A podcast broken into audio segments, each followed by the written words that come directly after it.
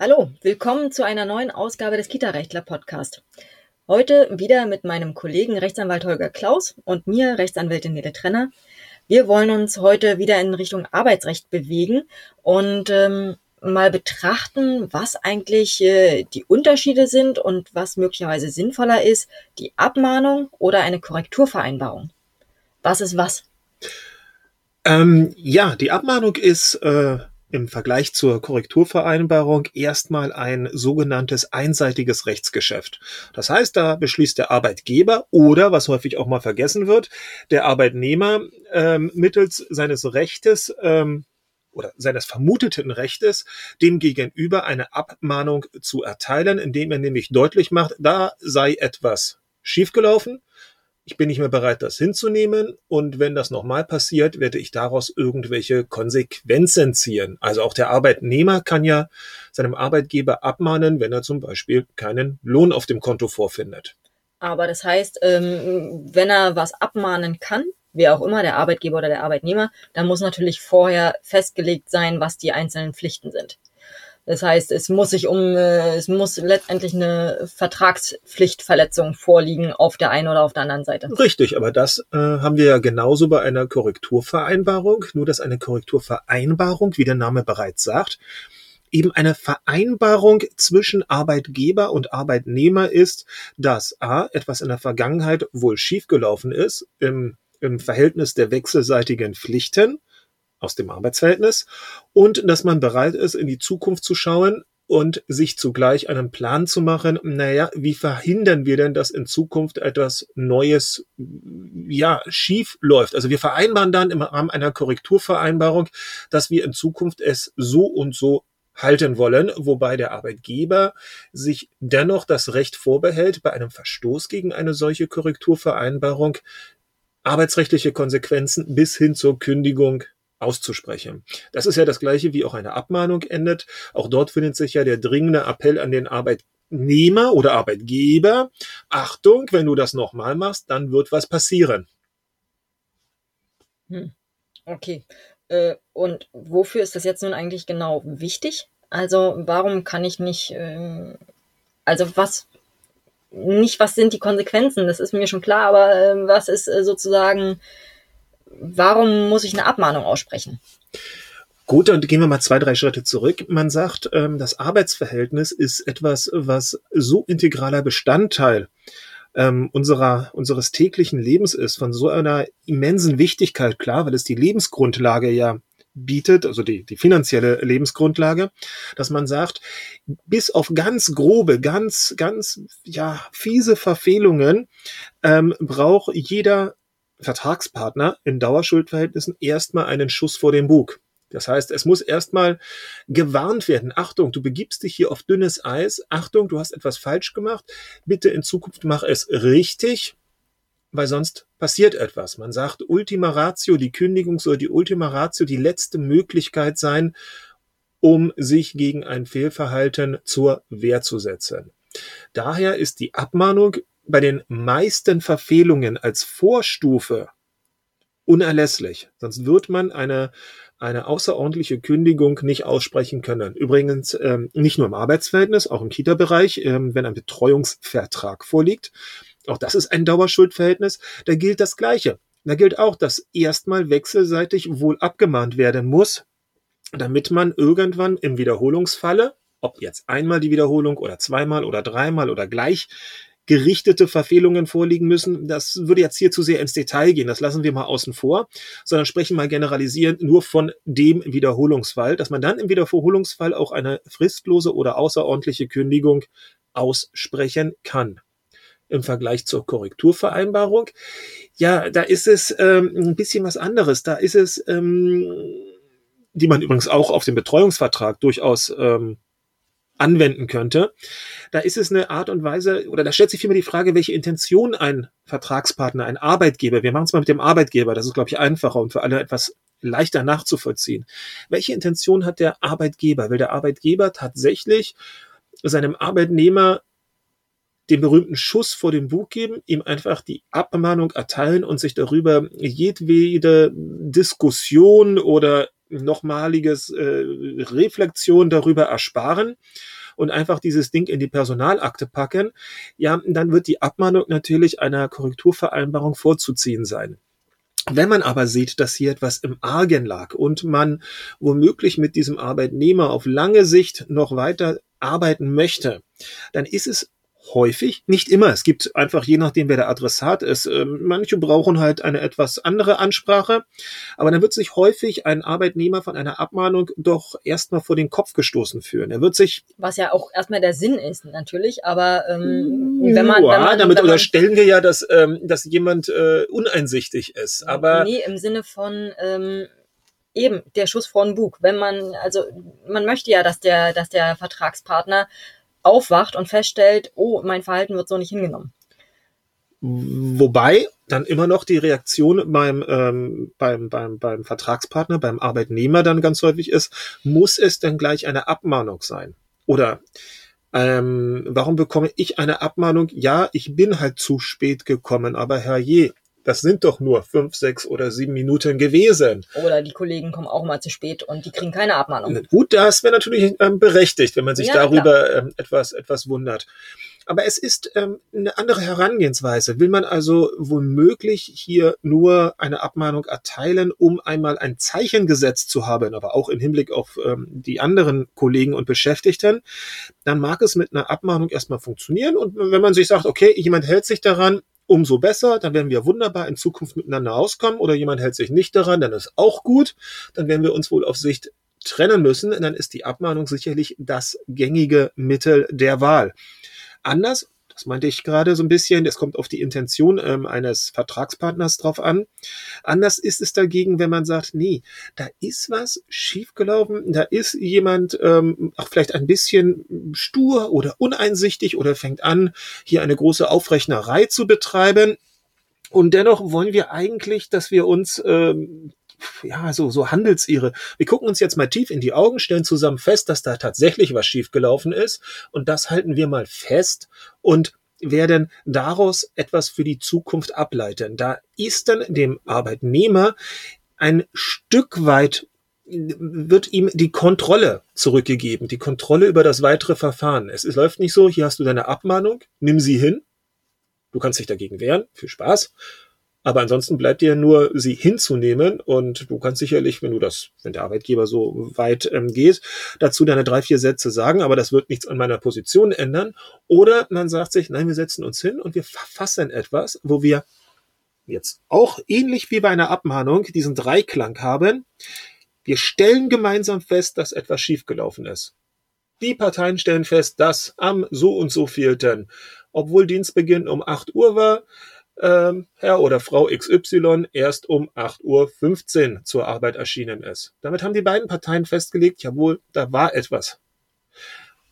Daraus resultierend legen sie nochmal fest, was denn eigentlich geschuldet war, nämlich pünktlich zur Arbeit um 8 Uhr zu erscheinen, wenn es der Dienstplan ent äh, entsprechend vorgibt.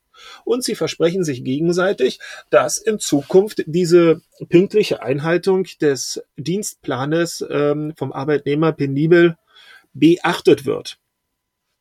Plus, der Arbeitgeber behält sich das Recht vor, für den Wiederholungsfall eine entsprechende arbeitsrechtliche Konsequenz, dann gegebenenfalls noch eine Abmahnung oder eine Kündigung, da gibt es ja einen ganzen bunten Strauß an Möglichkeiten, sich vorzuhalten. So, die Korrekturvereinbarung hat also den Vorteil, dass zumindestens am Entstehungsprozess einer solchen Vereinbarung dem Arbeitnehmer ein, das Gefühl der Kontrolle zurückgegeben wird mag vielleicht bei einem zu spät kommen, gerade ähm, eher nicht so der typische Fall zu sein. Aber nehmen wir doch mal das, was wir im, ähm, im Kita-Bereich häufiger haben, der nicht da wird es ja dann immer ein bisschen kompliziert, gefühlt für den Arbeitgeber adäquate Umgang entweder mit Kindern oder mit Eltern. Ein bisschen ruppig, ein bisschen pampig, ein bisschen vielleicht zu unflexibel.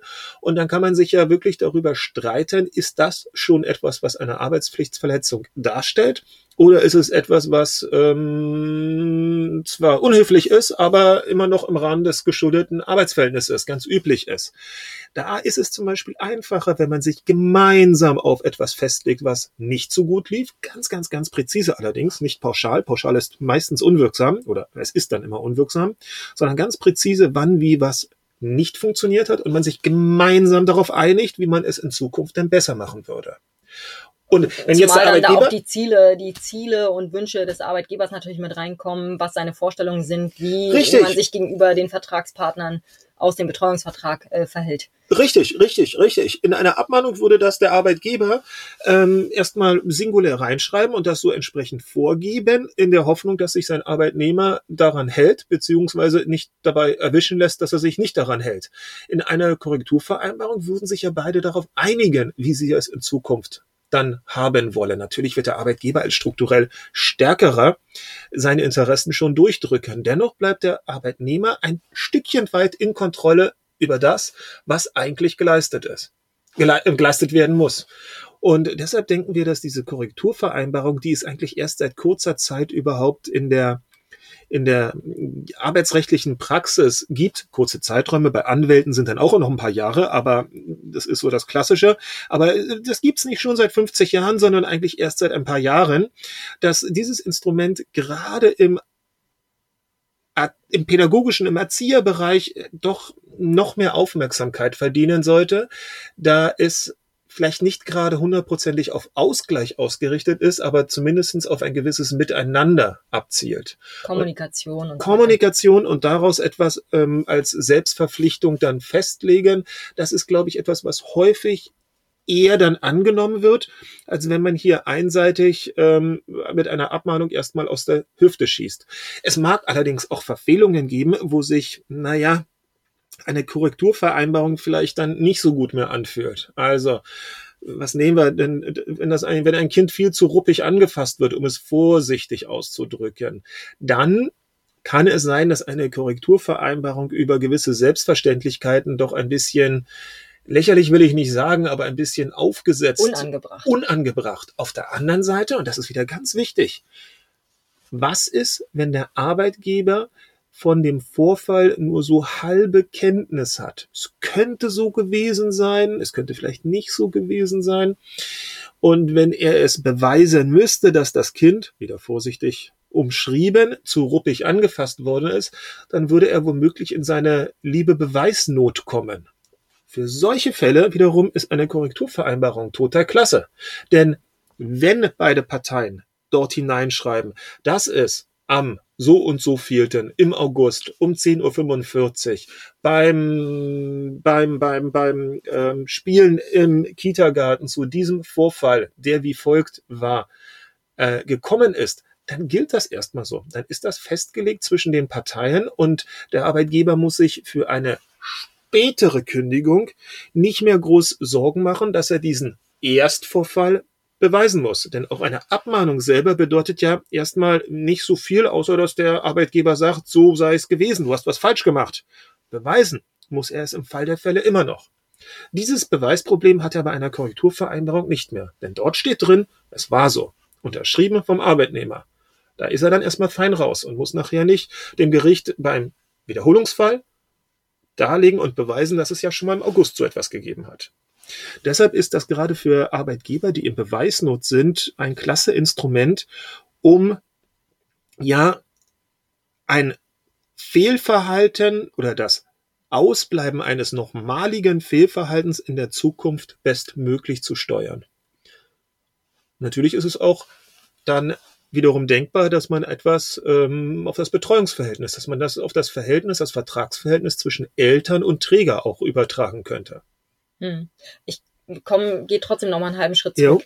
Ähm, du hast ja jetzt gerade gesagt, ähm, im Fall der Wiederholung müsste der Arbeitgeber immer noch, wäre immer noch in der Beweispflicht. Äh, aber natürlich, äh, das, der große Unterschied zwischen Korrekturvereinbarung und Abmahnung ist ja auch äh, eben die Abmahnung, gegen die kann ich mich wehren, weil sie einseitig vom Arbeitgeber kam oder jedenfalls vom Vertragspartner. Ähm, und ich kann erstens dafür sorgen, dass eine Gegenvorstellung in die Personalakte kommt. Ich kann mich aber auch äh, arbeitsrechtlich, arbeitsgerichtlich gegen die Abmahnung wehren.